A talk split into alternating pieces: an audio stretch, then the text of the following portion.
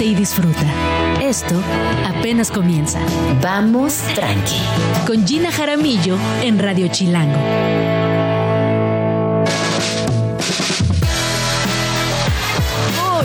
Días, bienvenidos a Vamos Tranqui. Hoy es jueves 14 de diciembre del 2023 y estamos completamente en vivo desde la cabina de Radio Chilango aquí en la Ciudad de México.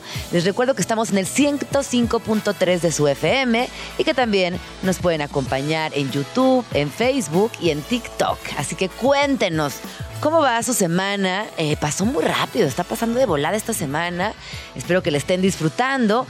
Hoy tenemos un programa de todas las edades, literal.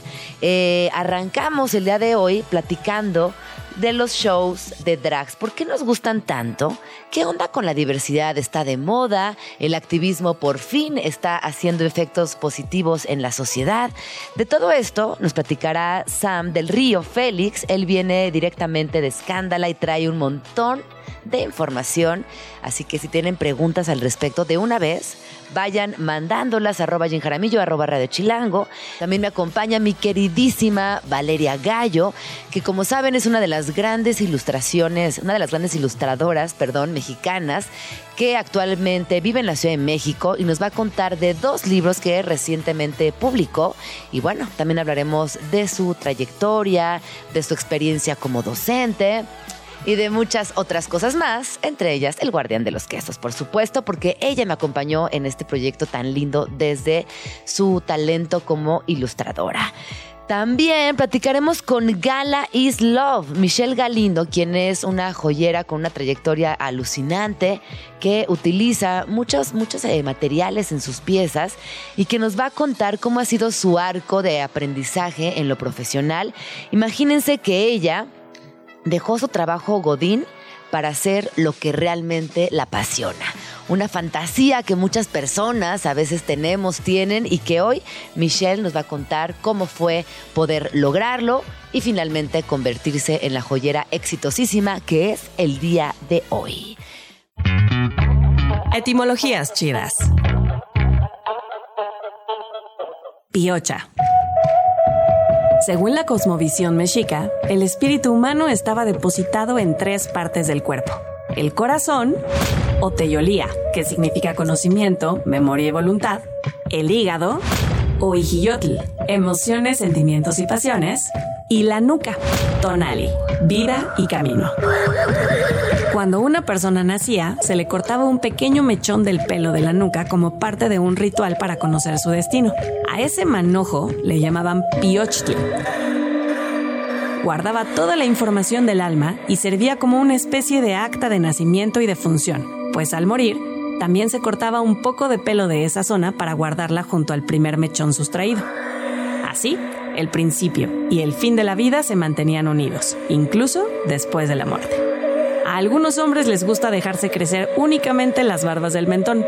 Muchos compensan la poca densidad de pelo con la longitud que el tiempo regala, creando así un mechón similar al que nuestros ancestros cortaban de la nuca y que aunque de sagrado no tiene nada, se ganó el título de piocha.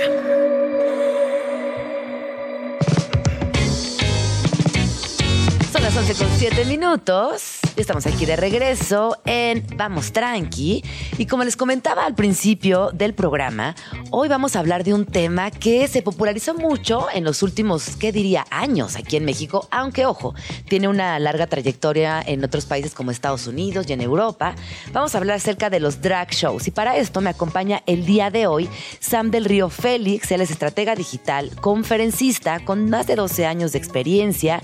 También es ganador del premio Rafael Buelna Tenorio otorgado por el gobierno del estado de Sinaloa y forma parte del equipo de Escándala, el medio digital LGBTIQ más grande de México, además de que está en otros proyectos y muy vinculado también a temas de difusión, divulgación, información y activismo LGBT. Bienvenido, ¿cómo estás, Sam? Muy bien, qué gusto, muchas gracias por la invitación, Gina. Oye, pues un temazo que tenemos aquí el día de hoy Eh, empezando por los drag shows, que lo que decía, ¿no? A México llegan de pronto por RuPaul y se popularizan, pero sabemos que tienen una historia de muchos años atrás. Cuéntanos, ¿dónde de empieza? cientos de años. ¿De atrás. cientos de años? Pues co- justo comenzó cuando se empezó a popularizar en Europa la ópera, cuando empezaron realmente a hacer estas obras renacentistas o de los clásicos.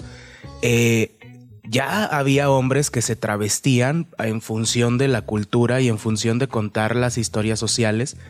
Y es un poco triste porque el nacimiento es algo machista, porque no se les permitía a las mujeres contar sus propias historias, ni siquiera se les, se les permitía cantar en lo público, no se les permitía ingresar a los teatros. Y por eso eh, los hombres comienzan a travestirse. En la actualidad eso cambió completamente, ya no es algo exclusivo de los hombres, las mujeres también hacen drag. Ah, las mujeres también. Eso está interesante. A ver, cuéntanos. Es que también entender lo drag es más allá eh, de un personaje, es un arte, es performativo, lleva muchísimas horas de preparación, construcción de personaje, tiene un arco creativo. ¿Qué otros es. elementos dirías que hay que considerar cuando hablamos de drag? Híjole, hay muchos. Hay cabareteo, hay teatro, hay teatro musical, hay oratoria, hay comedia, hay eh, obviamente eh, show performance acrobático.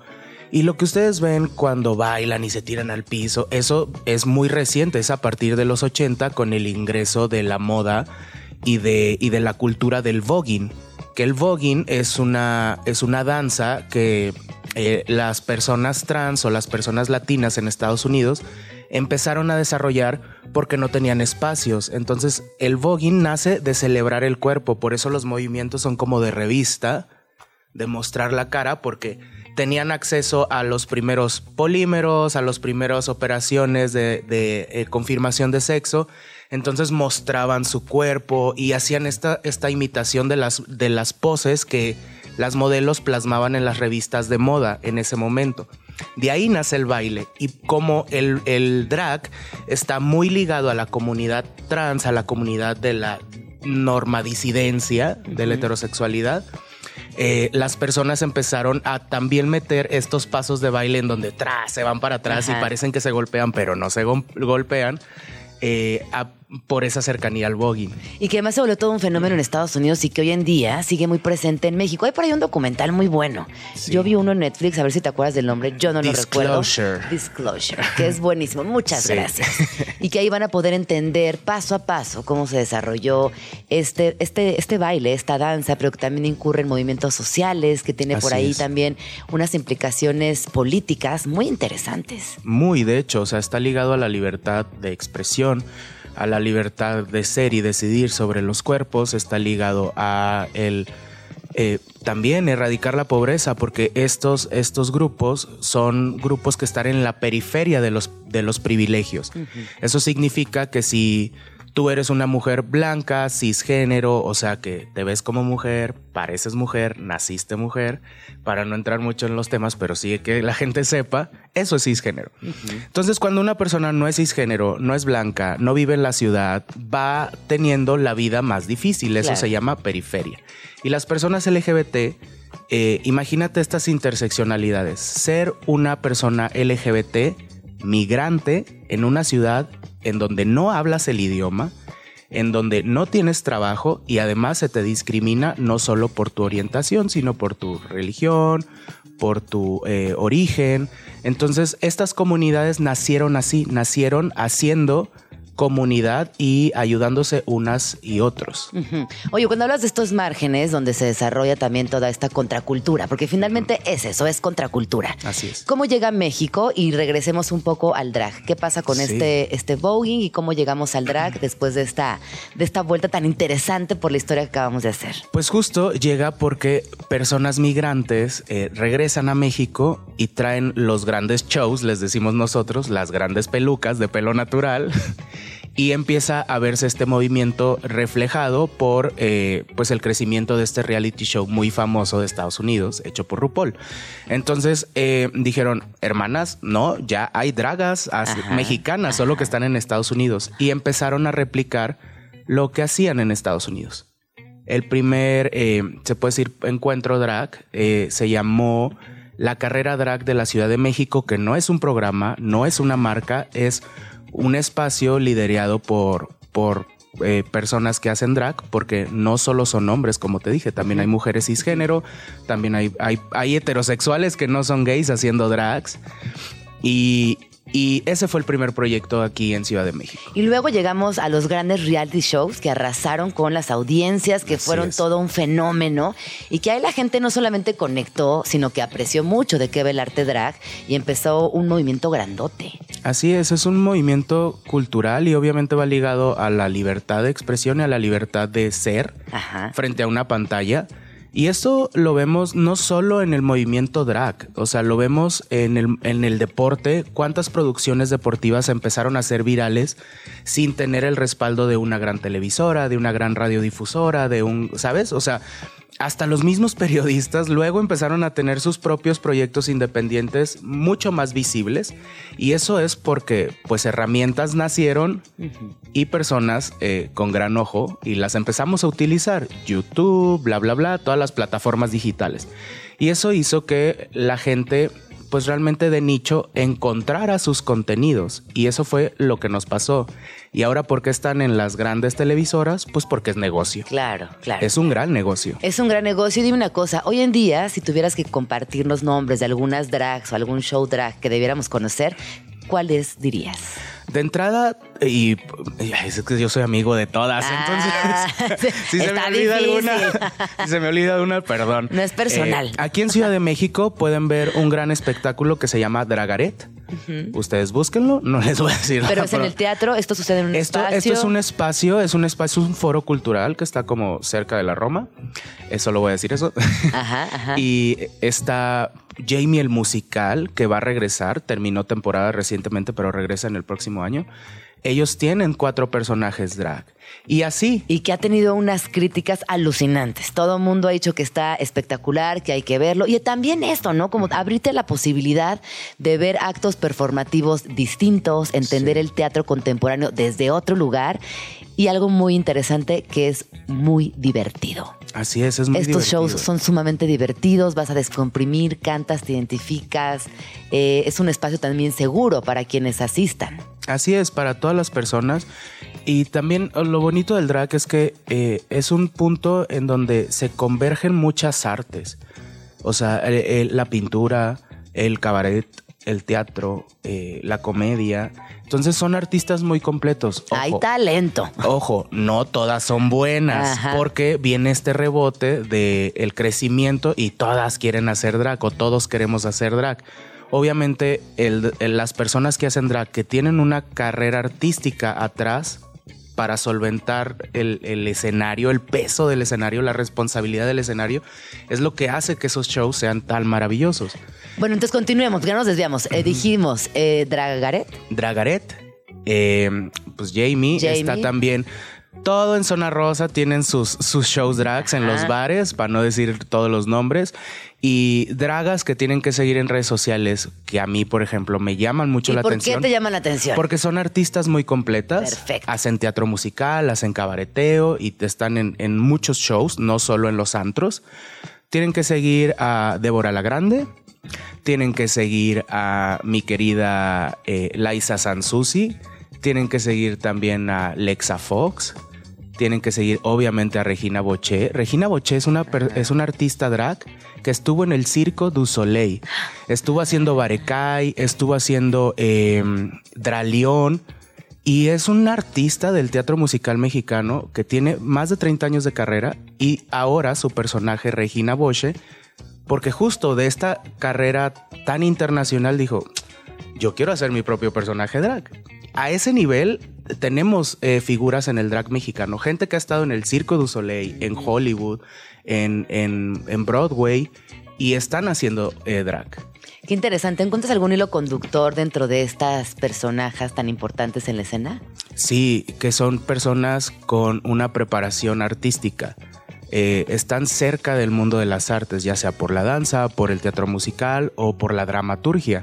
Las grandes drags que hacen comedia son grandes escritoras de comedia. Claro, que tienen que hacer sus guiones, tienen que escribir todas sus parodias, tienen que comprometerse mucho con todo lo que van a compartir. Y, son personas que improvisan, o sea, no, lo que nosotros le, le llamamos el slack del perreo, que no tiene nada que ver con el baile, tiene que ver con el te hago sentir mal, pero de una manera cómica, pero también es algo que a mí me pasa.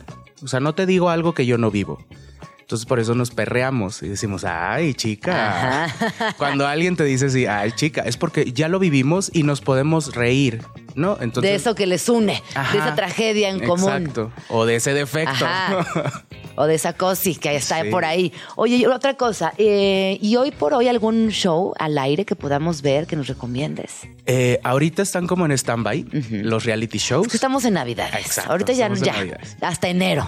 Pero Nada hasta enero. Si usted quiere verlo en vivo, vaya a la carrera drag de Ciudad de México. Hay dos temporadas al año aproximadamente.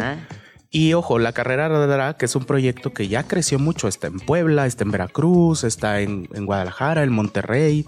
O sea, ha crecido mucho. En Monterrey tienen uno que se llama Regias del Drag.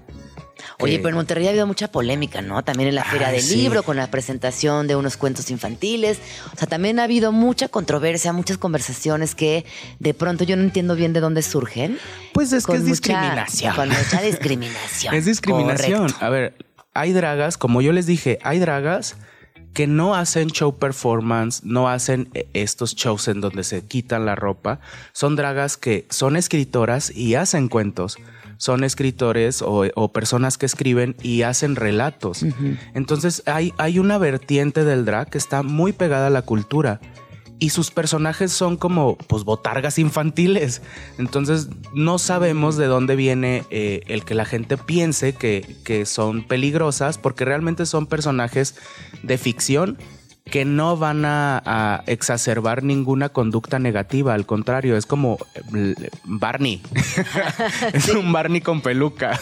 No, pero qué interesante que también eh, desmetifiquemos todas estas conversaciones que son muy negativas y que incluso caen en las violencias, porque por ahí no es. Exacto. Justo esta conversación lo que busca es eh, que veamos desde otros ángulos, que nos que entendamos muy bien que es parte de las artes, que como tú ya lo mencionaste varias veces, hay una hay un hay un estudio de canto, de baile, de conocimiento del cuerpo, de preparación de personajes. O sea, hay un arco creativo que es largo, lo cual también implica un compromiso grande. Así que, por favor, antes de que digamos cosas negativas, hay que observar un poquito más a fondo. Y como todo, siempre va a ser más comentado lo negativo que lo bueno. O sea, siempre nos quedamos con esta punta del iceberg y generalmente las puntas del iceberg virales no son las mejores referencias. Pero hay mucha gente que ama el arte y que hace drag por el arte, no por la jotería como le llamamos nosotros, ¿no? Entonces por eso, y además cuando tú investigas, ves que hay mujeres, artistas que han estado años y, y pues muchas temporadas en teatro haciendo drag, porque hacen también personajes masculinos, porque hacen eh, obras con personajes, eh, monólogos en donde interpretan al tío, al papá. Eso es drag. A ver, pero dime, sí, pero dime una cosa, pero también drag implica cierto tipo de maquillaje, ciertas pelucas, cierta apropiación del personaje. ¿O estoy equivocado? Eso es un estereotipo. o sea, gracias por abrirme los ojos. Sí, pensamos que todo el drag es así como, pues ya saben, cara de payaso, así con brillitos. No. O sea, hay dragas que ni siquiera usan peluca, ni siquiera usan pestaña. O sea, eh, eh, puede una, una persona que hace drag puede llegar así como nosotros y eso es drag, pero esto, como te digo, vemos solo esta punta del iceberg que parecen por RuPaul, pero es que lo vemos por RuPaul, porque es lo que nos llegó primero. Yo también creo que somos una, una sociedad en construcción y en, aprendizaje. Y como tú decías, claro, la primera referencia es esa, bueno, pues lo asocias a, colores, a pestañas, a pelucas, pero qué interesante lo que nos cuentas, que no siempre es esa línea, sino que hay una diversidad muy amplia incluso dentro del mundo eh, performativo de las drags. Así es. Y sí, hay unas líneas que son mm, eh, las drag eh, que son muy femeninas o que sí son disidencias trans. También hay drags que son hombres y que performan hacer la exacerbación de otros hombres. Entonces, es un hombre poniéndose más barba, este, como si tuviera cuerpo de gimnasio o estos arlequines que parecen como el Joker, ¿no? Que dices, ¿es o no es? Sí, pero fíjate que está, está, mientras platico contigo, me doy cuenta de, a veces somos expertos en poner etiquetas. Cuando tú vas al teatro, no te estás cuestionando qué, qué hay detrás del personaje, pero en cuanto vas a un show drag, vienen a tu mente todas estas preguntas, todas esas eti- etiquetas. Entonces yo creo que también es una invitación a que seamos más tranqui, que vayamos más tranqui, que lo disfrutemos, que entendamos que es parte del juego, que es un teatro lúdico, que es también un acto performativo y que esas tres palabras involucran transformación constante. Exacto. Y ojo, no hablemos desde la generalidad. O sea, no por ver un show drag en donde hacen como este tipo de striptease, pienses que todos los shows drag son así. Eso no sucede. Y eso, si lo pones en un territorio de heterosexual, no todas las obras de teatro son aventurera. Claro. A eso me refiero. O sea, es como si yo dijera, todo lo que hicieron las chicas de aventurera está mal porque enseñan todo. Es absurdo decir Claro. eso. Sí. O sea, no puedes meter a toda una industria. Una disciplina, toda una disciplina Exacto. dentro de una categoría. En una Tienes caja. toda la razón. Ay, pues muchísimas gracias, Sam del Río Félix. ¿Dónde podemos seguirte? Pues así, en todas mis redes sociales estoy como Sam del Río Félix. Eh, y si ustedes quieren aprender un poquito más de la comunidad LGBT con una perspectiva diversa, pues sigan a Escándala, que es mi segundo hogar. Muchísimas gracias por venir. Vamos tranqui. Agenda Chilango. En Vamos Tranqui, siempre hay plan. Si quieres conseguir las mejores piñatas para las posadas, lánzate a la Feria Internacional de la Piñata 2023, donde además de tener la oportunidad de conseguir las piñatas más espectaculares al mejor precio, conocerás más sobre su historia y cómo se inventaron las piñatas de siete picos tradicionales de las posadas mexicanas. La Feria Internacional de la Piñata 2023 se llevará a cabo del 14 al 17 de diciembre en Acolman, Estado de México. La entrada es totalmente gratuita y habrá una cartelera de eventos culturales y artísticos sin costo para el público. Agenda Chilango. Saca tu mejor outfit y también tus mejores pasos porque este 15 y 16 de diciembre llegan las leyendas de la salsa Tony Vega y Maelo Ruiz. Dices que no tengo agallas, que soy un payaso. La cita es en el Centro de Espectáculos La Maraca, un salón de baile con gran tradición en nuestro país, sobre todo para los amantes de la música tropical. Te va a doler. Los boletos están disponibles en Ticketmaster. Agenda Chilango. Ahora sí, llegó el momento de decir adiós. Este jueves 14 de diciembre, OV7 se despide de sus fans, no sin antes ofrecer un último show en la Arena Ciudad de México. Si eres millennial melancólico, esta es tu oportunidad para, además de corear sus grandes éxitos, hacer un recorrido por más de 30 años de carrera. Encuentra tus entradas en superboletos.com y no te pierdas esta última oportunidad de ver a los miembros originales de la banda. Agenda Chilango. Candlelight. Tributo a Queen. Revive los éxitos de Queen en un concierto a la luz de las velas. Candlelight lo hace posible con una experiencia musical única y multisensorial. La cita es mañana 15 de diciembre en el Cantoral, ubicado en Coyoacán. En esta edición dedicada a la banda británica podrás disfrutar de éxitos como Don't Stop Me Now, We Will Rock You y Bohemian Rhapsody. Aunque te recomendamos mantenerte al tanto de feverup.com, donde podrás adquirir tus boletos y conocer los próximos eventos dedicados a otras bandas. Presentado por Agenda Chilango, los mejores planes de la ciudad en un solo lugar. Para más información, visita chilango.com diagonal agenda. Escríbenos en Twitter o Twitter o X o X o como le quieras llamar. Arroba Jim Jaramillo y arroba chilango.com. Usa el hashtag Vamos Tranqui. Son las 12 del día con un minuto. Eso quiere decir que estamos entrando a la segunda hora de Vamos Tranqui. Estamos completamente en vivo. Hoy que es jueves 14 de diciembre del año 2023. Ya el último de los últimos días casi del año. Y estamos en el 105.3 de su FM. Ha llegado el momento de hablar de un tema que me fascina y también tiene que ver con arte, pero desde la ilustración. Y me acompaña aquí en la cabina Valeria Gallo. Bienvenida Valeria, ¿cómo estás? Muy bien, Gina. Muchas gracias. Me da mucho gusto tenerte aquí en la cabina de Vamos Gracias. Tranqui. Les voy a dar a platicar un poquito quién es Valeria. Bueno, ella estudió diseño en la Escuela de Diseño de Limba, trabajó como animadora e ilustradora en la barra infantil del Canal 11. Más adelante se dedicó de lleno a la ilustración de literatura infantil y juvenil y ganó el primer lugar en el concurso de catálogo de publicaciones infantiles y juveniles Conaculta en el año 2011. Además de que diseñó la imagen de la Feria Internacional de Literatura Infantil y Juvenil FILIG en el 2012 y imparte clases además de ilustración y narrativa gráfica en la Facultad de Arte y Diseño de la UNAM. Y desde el año 2017 fue reconocida con el apoyo del Sistema Nacional de Creadores de Arte en la disciplina de narrativa gráfica. Bienvenida Valeria Gallo, qué emoción tenerte por aquí. Muchas gracias, Gina. Oye, quisiera preguntarte cuál es eh, o qué es para ti la ilustración.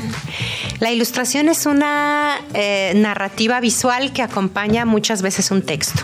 Eh, no siempre puede ser incluso una narrativa que solamente está contada con ilustraciones, con imágenes, eh, pero bueno, en sus orígenes acompaña siempre un texto, pero lo va narrando junto al autora o autor. No, no son los dibujitos que nada más adornan el texto para mí. Oye, ¿y a qué retos te enfrentas o cuál dirías que es la parte que a veces se te complica frente a un texto ito que es muy poético, por ejemplo? Sí, a mí, por ejemplo, se me da más la narrativa más que la metáfora, entonces la poesía me cuesta mucho trabajo. Y uno de los retos que más tengo es conectar con el texto. Cuando me llega un texto de alguien, porque digo, yo he publicado dos libros eh, bajo mi autoría, pero cuando es un texto de alguien más, eh, en cuanto me lo mandan y lo leo, yo sé de inmediato si conecto o no conecto. Y bueno, hay veces que aunque no conecte lo tengo que hacer por diversas razones. Hay veces que conecto de inmediato, que me- algo me engancha del texto y digo sí, o sea, hasta lo veo, ¿no? Como que imagino ya sea un personaje o la técnica o algo y en ese momento digo sí, sí lo quiero hacer. Oye, platícanos de tus dos grandes libros. Bueno, tengo, en realidad tengo tres como autora, pero el primero fue hace mucho, ya ni está y nadie lo compró. Entonces nunca lo, nunca lo cuento. Se llama Nunca es demasiado circo, salió por SM, publicado. El segundo es En sus zapatos, que me publicó Océano Travesía. Librazaza. Muchas gracias. Sí, lo quiero mucho. Lo, lo trabajé con Maya Fernández, era la editora en ese tiempo en Océano. Y el tercero es Feminismo, ¿eso qué? Que es la, una novela gráfica dirigida a adolescentes, preadolescentes, adolescentes, eh, bajo el sello Nube de Tinta en Random House. Y que en ambos libros hay, hay varios hilos conductores, ¿no? De entrada, ese, eh, tu trabajo se preocupa mucho por la diversidad, se preocupa mucho por la inclusión, se preocupa también por el tema de justicia en el sentido más amplio. Cuéntanos un poquito de esto. Pues es como saber que eh, todas las personas tenemos nuestra trinchera y contamos con ciertos recursos o herramientas con las que podemos decir cosas que importen, ¿no? Cosas, digo, todo lo que decimos en libros importa, incluso la pura diversión, es lo que yo a veces digo. O sea, hay libros infantiles, álbumes que son pura diversión y es maravilloso también, eso es súper necesario. Pero también hay otros temas que son muy importantes y que a veces no encontramos como la salida o por dónde hablar de ciertos temas. Y el libro álbum y la novela gráfica incluso son como estos vehículos maravillosos de temas súper serios, ¿no? Que a veces decimos, ahí tiene dibujitos, ¿no? Es un libro menor. Y no, o sea, es súper poderosa la imagen como para narrar cosas tremendas, creo. Y con estos dos libros, además, tú entraste como en conversaciones muy amplias, donde no solamente las infancias te estaban leyendo, te estaban leyendo docentes, adolescentes. Bueno, en el feminismo eh, fue un libro que impactó a muchas generaciones y que de alguna manera también se convirtió ya en un clásico. Ay, ojalá. Sí, lo bonito fue, por ejemplo, con, En sus zapatos, que eh, pareciera que es un libro infantil totalmente, porque no solo es libro álbum, sino que además no tiene texto, está narrado con puras imágenes y mucha gente adulta me ha, me ha dicho que, que le llegó, que le pegó. Lo mismo con feminismo, eso que muchas mujeres, eh, como de 20 para arriba, me han dicho, ay, ojalá yo hubiera tenido esto cuando tenía como 12 o 14 años, ¿no? Entonces creo que eso es lo que es muy bonito de este tipo de libros con imágenes, ¿no? Hablemos un poco de tu trazo. Yo cuando conocí a Valeria Gallo fue por eh, En sus zapatos y me, y me alucinó. O sea, me, me- me pareció un libro espectacular. Conecté mucho con la historia y con tu trazo, que es alargado, que es divertido y que además pones especial atención en la gesticulación de tus personajes.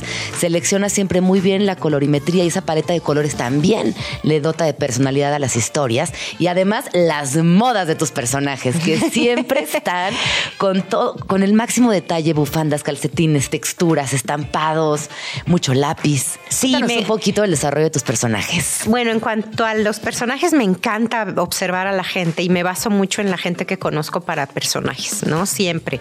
Me gusta mucho esto que dices, las miradas, las utilizo mucho como un recurso narrativo de las historias. Y esto de los detalles y eso, pues mira, yo en algún momento, yo sé hacer, sé pintar óleo, he hecho acrílico, he hecho acuarela, pero nada me sale bien. Y en algún momento dije, a ver, ya. O sea, en realidad mi técnica es el lápiz y no tiene nada de malo, ¿no? Entonces, eh, los últimos libros los hago a lápiz, lápices de color, ¿no? Bueno, digital también, pero imitando como este, este trazo de lápices. Creo que es eh, esta herramienta que siempre tenemos a la mano, que es maravillosa, que de un lápiz puede salir cualquier idea maravillosa. Y a veces le digo a mis estudiantes, ese primer trazo cuando hacemos un boceto, que lo hacemos a lápiz, híjole, a veces eh, cuando lo convertimos a técnica, ya dice que para los originales pierde esa fuerza y esa como honestidad del primer trazo, entonces me gusta mucho por eso también usar los lápices. Oye, ¿y cómo convives con lo digital? Me cuesta trabajo, pero la verdad es que es muy práctico y a veces cuando necesito terminar algo muy rápido eh, o en poco tiempo, sí prefiero la, la- la iPad. La compu de plano no, no me llevo bien con la compu, pero desde que descubrí Procreate y la iPad digo, bueno, ok. Ahí y sí es muy forma. práctico, es muy, muy práctico, pero bueno, hay cosas que si tengo más tiempo para hacer, eh, me lo echo a mano. Oye, ¿tú dibujabas desde que eras chiquita? Siempre. Toda Siempre fuiste esa niña del salón dibujando. Toda la vida, toda la vida. Sí, más me acuerdo en la secundaria porque pues tengo recuerdos más frescos, pero siempre, siempre me gustó dibujar. Oye, ¿y cómo eh, consideras que la escena de gráfica o de ilustración, hablemos de ilustración, la escena de ilustración en México ha cambiado mucho en los últimos años? Sí, muchísimo, muchísimo, para bien además. Y bueno, las redes sociales también han influido muchísimo, ¿no? Siempre me oigo como viejita, bueno, y sí, ¿no? Del No. Siglo pasado, eh, no existía el internet, era más difícil acceder como a concursos, ¿no? Saber qué concursos había o mandar tu portafolio a algún lado, pues llegabas con tu cartulina, literalmente era un portafolio tirando el café de quien te iba a entrevistar, ¿no? A mí cuando entré a Canal 11 me acuerdo mucho que usábamos unas cosas que se llamaban zip, ¿recuerdas? Ajá, sí, claro. Que eran después de los disquets, Ajá, el zip, ajá. y llevaba yo ahí mi portafolio y nunca abrió, se, se dañó el zip, entonces nunca pudieron ver mi, mi trabajo, ¿no? Era, había como co- cuestiones un poco más difíciles, ¿no? Ahora esto de la auto- autogestión para mí es maravilloso, ¿no? O sea, el- y, y trato como de incentivarlo en mis estudiantes, como el hecho de tú misma eh, autopublicarte, autogestionar tu trabajo, tener tu portafolio, tener tus redes y, y saber moverlas, porque eso es otra cosa, pues en mis tiempos no había, ¿no? O sea, sí era como de literal en la sección amarilla, ¿no? Alfaguara, editorial Alfaguara y buscar quién, con quién llegabas, ¿no?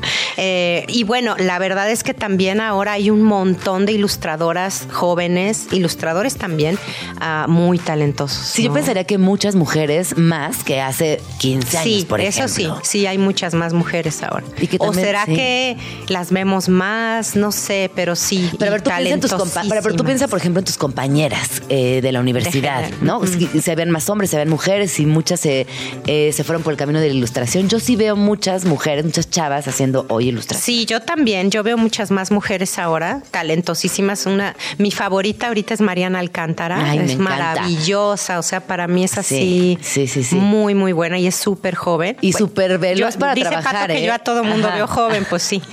No, sí, súper ve- veloz. Yo trabajé con Mariana en un proyecto de infancias libres y para mí fue alucinante trabajar con ella, la forma en que- en- con, con la que conceptualiza y entrega muy rápido. Bueno, igual que tú, que tú eres muy plástica. veloz también para, trabajar. Más o menos, mi novela me llevó cinco años en total. Pero bueno, era diferente, era una investigación, eran un montón de personajes, sabías que Escribir. rectificar data. Es un libro que es, es grande, ¿no? ¿Cuántas Sí, sí es choncho. Sí. Este, pues En, en realidad ya con legal y todo esto creo que son menos de 80, pero yo lo sentí, yo lo sentí como de más de 100. Eh, sí, sí fue un trabajo muy, muy largo que viene desde la maestría, desde que estaba yo haciendo la maestría. Mi tema de investigación tenía que ver con feminismo, entonces empecé como a leer un montón y de ahí salió la idea de hacer el libro. Cuéntales un poquito de qué va la premisa. Eh, es una chavita que eh, ella cree, tiene como 15, 16 años y ella cree que no necesita el feminismo para saber que ella puede hacer lo que quiera y si quiere hacer lo mismo que un hombre lo hace. Y se va dando cuenta porque va teniendo pláticas con eh, mujeres eh, como Simone de Beauvoir, Virginia Woolf, eh, Malala, Sojourner Truth, que se van acercando a ella de una manera como medio extraña porque de repente nada más aparecen ahí, aunque sean de otra época, y la van ayudando como a reflexionar en ciertos temas, ¿no? Y a partir de ahí, bueno, es mi idea, las lectoras pueden ir como construyendo una especie de cronología o genealogía del feminismo, ¿no? que ahorita estoy como toda descolocada con mi feminismo, estoy como empezando a replantear cosas y quizás me eche algún libro por ahí que, Quiero que, nos pasa a muchas. No, yo creo que nos pasa a muchas, ¿eh? que llegamos a ese lugar donde necesitamos repensar, eh, recuperar ciertas ideas que creíamos que no nos funcionaban y resulta que siempre sí. También eh, conocer otros feminismos te hace darte cuenta que hay múltiples posibilidades y muchos feminismos, casi tantas como personas, ¿no? Entonces ahí es como que no te, no, te preocupes, a todas nos pasa, a todas nos pasa, Val. Nos tenemos que replantear muchas veces nuestro feminismo y preguntarnos tantas cosas. Y qué padre y también. Qué increíble, por supuesto, sí, por supuesto. Y bueno, y en este libro también, lo que es muy bonito, es el vínculo entre ella y la abuela. Sí, en el feminismo, feminismo es o qué, eh, en realidad la abuela nunca aparece es, aparece la mamá, la mamá y una vecina que vive violencia este, doméstica. Yo dije la abuela, es la mamá. No, es que sabes qué pasa, que la primera mujer que aparece con Camila es Simón de Beauvoir. Incluso mi querido editor Diego Mejía, que le mando un besote, cuando lo leyó por primera vez pensó que era la abuela. Y ya después como que sigues leyendo el libro y, entiendes la dinámica y resulta que después de cada capítulo viene una biografía muy corta y un retrato, un retrato de la que mujer toda la página. Sí, de una de la escritora con la que platicó en ese capítulo Cami. Pero al inicio sí es como, oh, ha de ser su abuelita porque está en la sala con ella, ¿no? Ah, muy bien, sí, perfecto. Pues ahí está ese libro, búsquenlo porque les va a gustar. Y en sus zapatos, que ya dijimos que también es un tema que habla de inclusión, de diversidad, eh, un poco de esta, de esta idea de ir por la vida poniendo etiquetas. Lo importante es que no hay que poner ninguna de ningún tipo. Bueno, Valen, ¿qué andas ahorita? Cuéntanos. Eh, bueno, estoy feliz porque acaba de salir nuestro libro, El Guardián de los Quesos. Y lo presentamos el sábado. El sábado en Orión Kids y ojalá puedan ir a las 11 de la mañana. Es un libro también muy bonito este, que escribió, escribió Gina Jaramillo y que justo me pasó esto que digo, cuando me llega un texto y lo leo y conecto y digo, sí, sí soy de aquí. Ay, muchas gracias. Eh, ahorita pues estoy, la verdad es que estoy un poco en crisis. Sí tengo por ahí dos proyectos personales que estoy tratando de soltar, pero están atoradones. Tengo como un bloqueito ahí creativo. Pero sí estoy empezando a trabajar también un libro eh, escrito por María Baranda, que quiero mucho, que le mando que la amamos. La gran escritora. Mm, y ya. Oye, cuando hablamos de bloqueos creativos, yo creo que las personas nos espantamos, pero también entender que son parte de los procesos. Cuéntanos cómo a lo largo de tu carrera has tenido estos bloqueos y ¿Cómo los pasas? Los paso casi siempre dejando en paz el estudio y dejando en paz la libreta y yéndome al cine o ver otras cosas, platicar con Alfonso Ochoa, que es mi pareja, que también es como mi pareja creativa porque rebotamos. De hecho, uno de los proyectos es con él, el que estamos em, empezando. y sí, entender que eso pasa, entender que es parte del proceso creativo, incluso ese, ese bloqueo, ¿no? Siempre y cuando no dure mucho, ¿no? Tampoco como consentirte y decir, ay, me voy a ir hoy al cine y hoy también y mañana me voy de vacaciones y no y pasan dos semanas y no haces nada porque también como dijo Picasso la inspiración existe pero te debe agarrar trabajando no entonces sí hay que también decir a ver ya ya, estuvo. bueno, ya a ver qué me sale. Ya, ya, ya, abracé el bloqueo, ya lo sané, a seguirle, a darle. No, pero es bien interesante porque de repente estás en un lugar que no nada que ver y se te ocurre una idea genial. Sí. Es decir, medio del mercado. Y, ay, ya se me ocurrió. O ves Justo. un color o, o lees una frase. O ves un libro chido o una película, ¿no? Sí, sí, y, y hay una línea muy delgada entre el bloqueo creativo y la procrastinación. Ah, bueno, ¿no? también. Entonces también hay que tener cuidado. Que, que esta es muy peligrosa. Sí. Y es fácil caer también. Sí, No. y que también a veces se vale, ¿eh? O sea, también me la he hecho a Es veces. que Yo pienso que vivimos en un mundo tan acelerado y con tanta presión social y con la entrega siempre encima Sí, que nos deadline. obliga a llevar unos procesos creativos muy cortos, pero habemos personas que necesitamos más tiempo, que necesitamos revisarlos, que necesitamos eh, recuperar ciertas ideas. Bueno, yo soy la reina del rebote. Yo necesito Sí. siempre estar rebotando, preguntarte qué te parece, Sí. que me des tu opinión y eso toma tiempo. Sí, y, sí. y creo que es muy importante respetar esos tiempos, porque si no entregas al aventón y Claro. no, pues no siempre es lo mejor. Sí, claro, claro, definitivamente. ¿Cómo viene 2024 para Valeria Gallo? Padrísimo, creo que va a haber un montón de proyectos eh, que ya vendrán con calma. Mi hijo ya está grande, entonces también como esa libertad de, de viajar y de hacer cosas.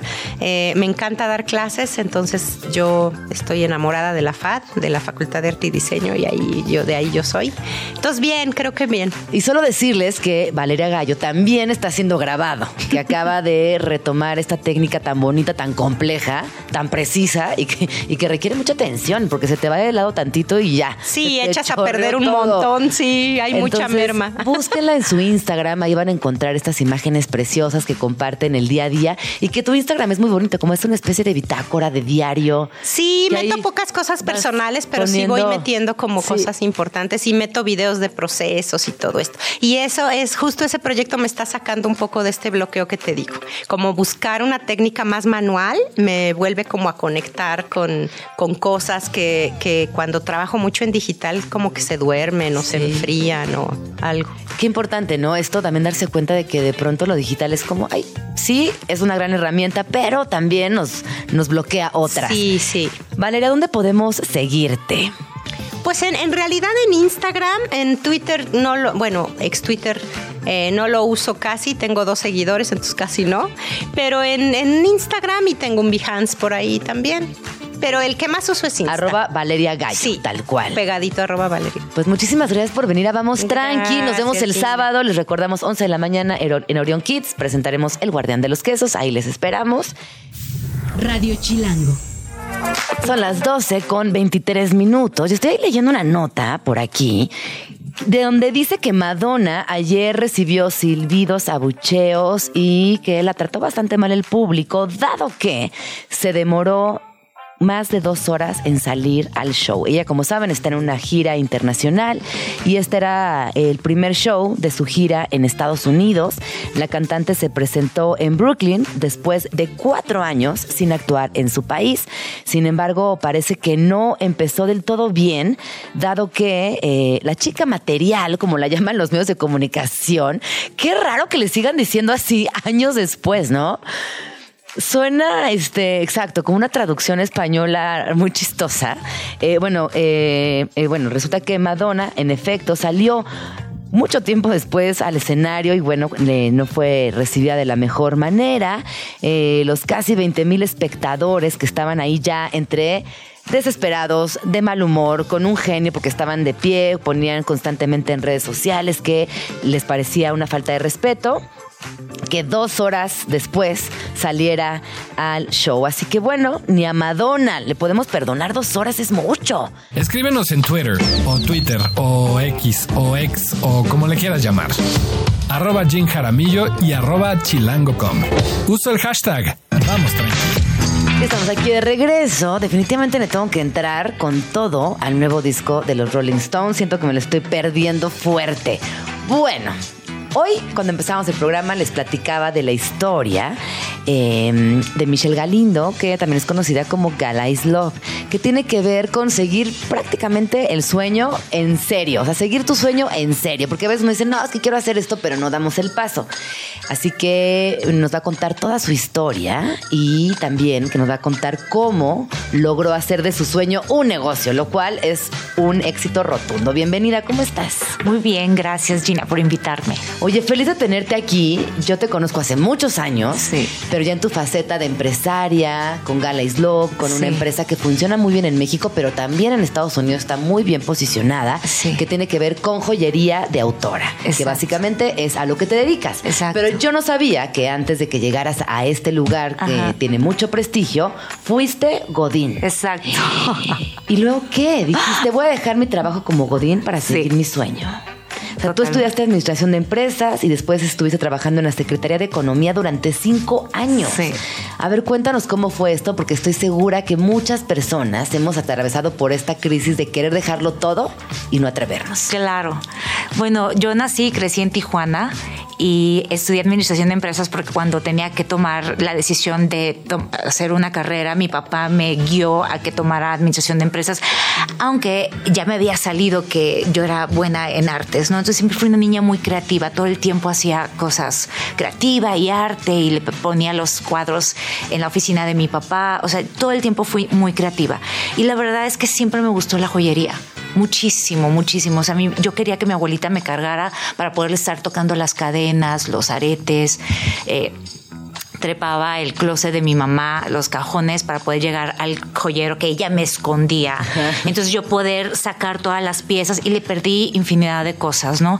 Entonces cuando se llega que tengo que tomar la decisión para poder eh, estudiar una carrera a los 18 años, yo no, o sea, uno no, es que sabe nadie. mucho, ya Es sabes. Híjole, es que eso de los 18 años es una... Es una locura. Yo admiro a quienes Es a los mala 18 pasada. saben qué Sí, es lo que quieren sí, hacer. sí. O sea, no, era- no fue mi caso. Entonces mi papá, eh, cuando salió en orientación vocacional, eh, todo lo relacionado en arte, él me dice, ¿sabes qué? Sí, pero no. Entonces, aviéntate primero administración de empresas y cuando termines la carrera ya ves qué es lo que quieres hacer, ¿no?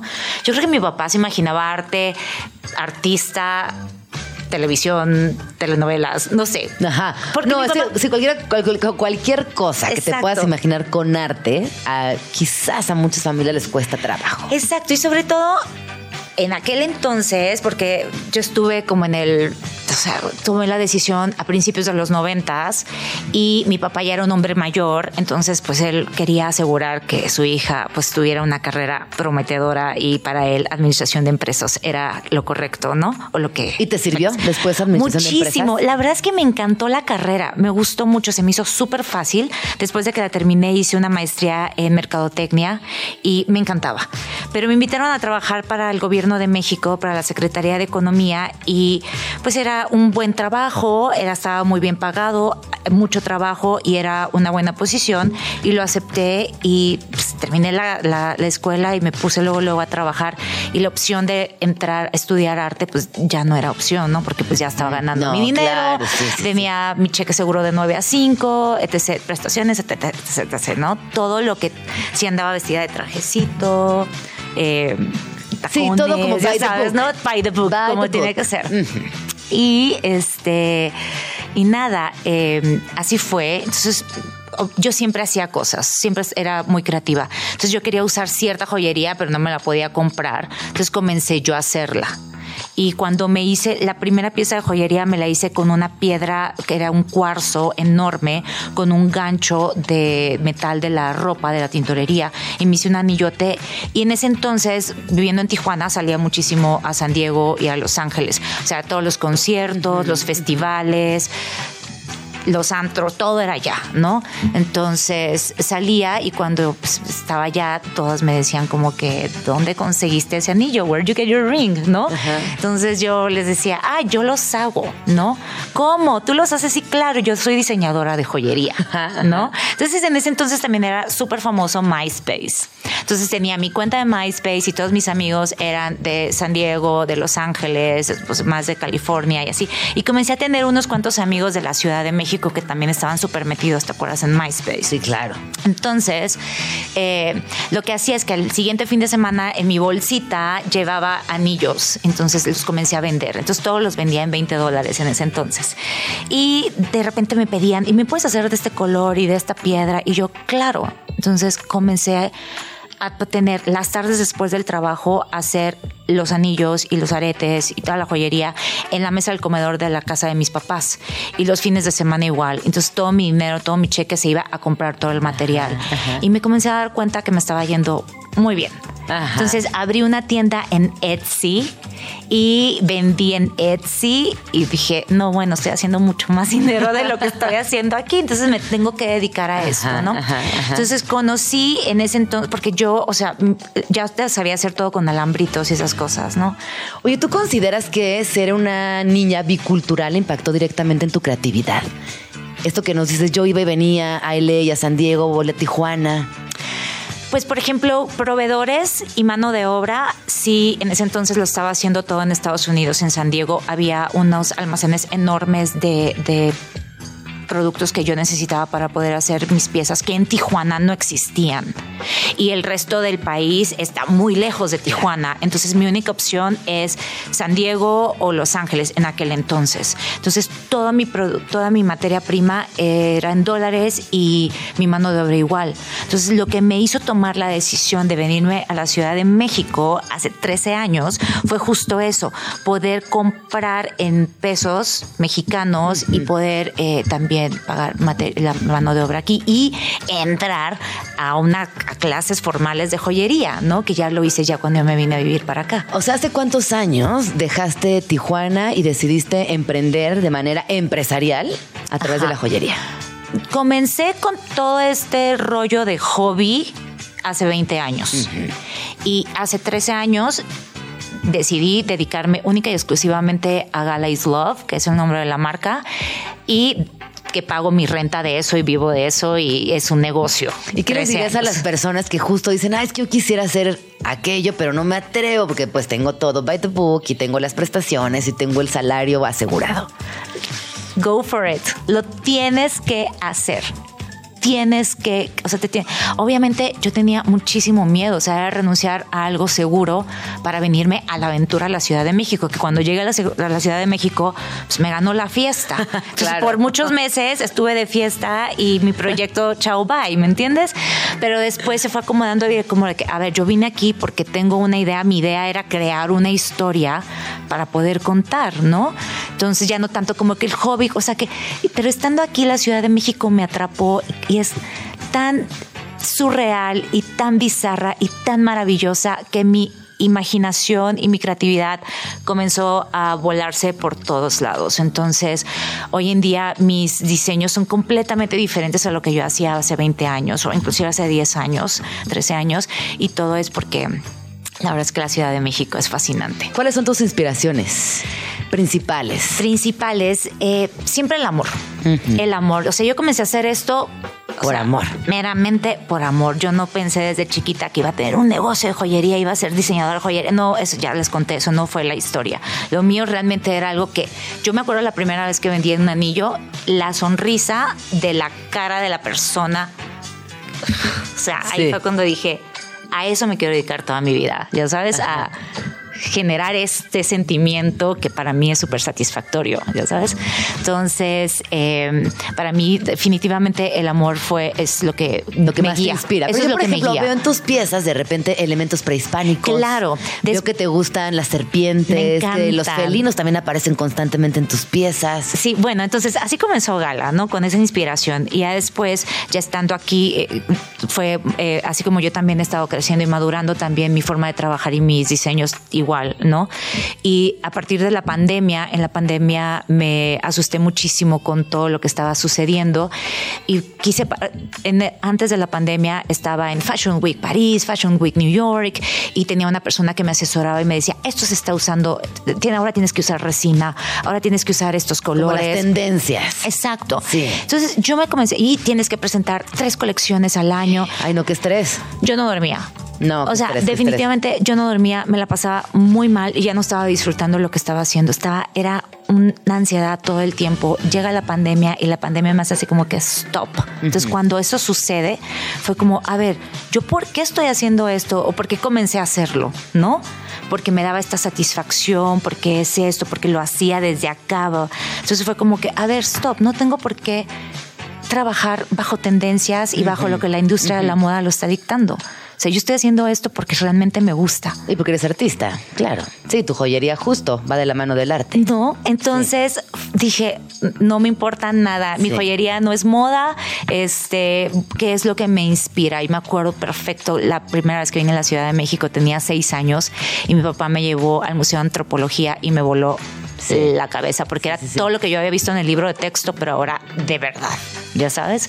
Entonces era para mí como, o sea, una, un cuento hecho realidad. No, y además a mí me parece que has generado una comunidad bien bonita con tus clientas, que también son tus amigas, que también están en el arte. Sí. Eh, vemos a cantantes como Natalia Lafourcade, Sí. como Julieta Venegas, utilizando tus piezas, Sí. porque te conocen hace mucho tiempo, porque conocen también cuál es, eh, pues todo lo que existe des- detrás de cada pieza de Gala is Love. Y creo que también desde ahí podemos observar todo lo que has hecho en estos años. Sí, y yo estoy feliz porque yo las admiro un montón. Entonces imagínate que les guste mi trabajo para mí es o sea, una satisfacción enorme. Oye, Gala, ¿y dónde podemos seguirte? Quien te está escuchando y quiera acercarse a tu trabajo.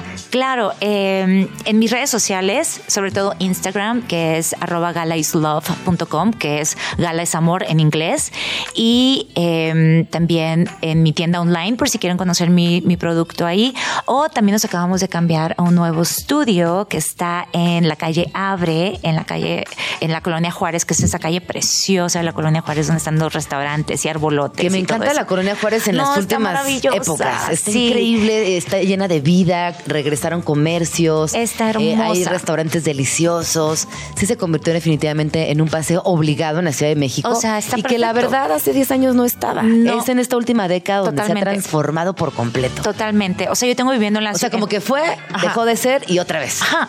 Yo tengo viviendo en la ciudad, en la Juárez, perdón, 10 años y he visto toda la transformación de la colonia y la verdad es que la colonia está maravillosa hoy en día. O sea, Vayan, sí, vayan. vayan. Gala, muchísimas gracias por haber Ay, venido gracias al programa. a ti. Y- Siento que debía haber hablado más, Ah. más tiempo. Pues luego regresa, luego Ok. regresa y seguimos conversando. ¡Feliz Navidad! No, pues felices fiestas. Estás escuchando Vamos Tranqui con Gina Jaramillo.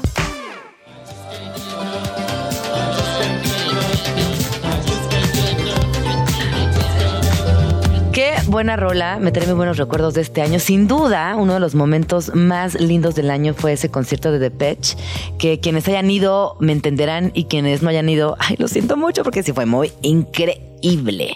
Fíjense que ahorita que eh, estaba por aquí Gala, pensaba en esta, digo, esto es una reflexión personal, ¿no? La, la gente que vive en ciudades fronterizas, pues que sin duda tienen una creatividad distinta. Yo me imagino que ir y venir todos los días, eh, por ejemplo, ir a la primaria en Estados Unidos y regresar a comer a Tijuana en la tarde, o cruzarte con tus amistades que viven en, Estados Unidos y regresar a dormir a tu casa en Tijuana, Eh, también hablar dos idiomas de manera natural, tener esta posibilidad pues repleta de, de recuerdos biculturales, sí impactan, ¿no? En, tu creatividad. Y pienso, por ejemplo, en, en, en lo que decíamos ahorita, ¿no? La misma Julieta Venegas, su papá, sus hermanas, eh, la Baby Batis, que también es de Tijuana, ahorita no recuerdo quién más era de por allá, bueno, Gala, que tienen eh, carreras puntuales donde la creatividad forma parte singular y que tiene que ver mucho con esta biculturalidad. Bueno, ustedes son personas biculturales, crecieron en, en ciudades fronterizas. Cuéntenme cómo fue para ustedes. Yo mientras me quedo con nuestra reflexión, que la voy a trabajar más para después regresar con conclusiones más asertivas, pero eh, pues sí creo que hay algo por ahí en el ser una persona bicultural que tiene repercusiones en tu forma de trabajar, siempre pensando en esta, en esta creatividad. Nos vamos, son las 12.50, no puedo creer lo rápido que pasó el programa el día de hoy. Pues hablamos de literatura, de ilustración con Valeria Gallo, vino Gala, hablamos de la cultura drag, así que bueno, vámonos. Muchas gracias por escucharnos el día de hoy. También gracias a la producción de este bonito programa. Vamos tranqui por hacerlo posible. Yo soy Gina Jaramillo. Hasta mañana. Open all the doors and let you Ya nos vamos, pero nos escuchamos mañana aquí en tu oasis favorito de las mañanas. Vamos tranqui. Con Gina Jaramillo en Radio Chilango. Radio Chilango, la radio que... Viene, viene, ¿eh?